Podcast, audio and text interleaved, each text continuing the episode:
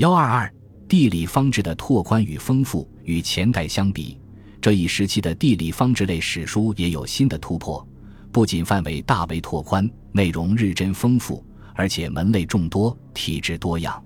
以门类而言，有记全国地理的，如《太康土地记》；有记区域地理的，如《晋鹤寻会稽记》《属乔州三八记》；有记都邑地理的，如《晋陆基洛阳记》《宋刘隼京口记》；有专记一地山川或风俗物产的，如《齐宗册衡山记》《晋州处风土记》《吴万镇南州义务志》等；还有专记宫室庙宇墓冢的。如《三府黄图》《洛阳伽蓝记》《圣贤冢墓记》等，亦有记外国情况的，如是法显佛国记》《是法圣立国记》等等。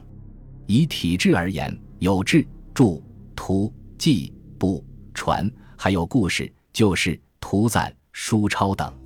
由于这一时期地理方志书数量很多，而每种书的卷数甚少，不便保存和流传。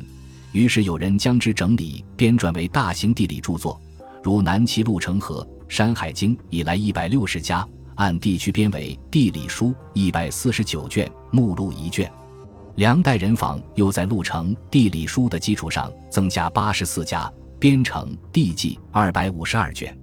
可惜这些书大都亡佚，直到清代才有人做些极易的工作，如王谟的《汉唐地理书钞》等，使人略知其梗概。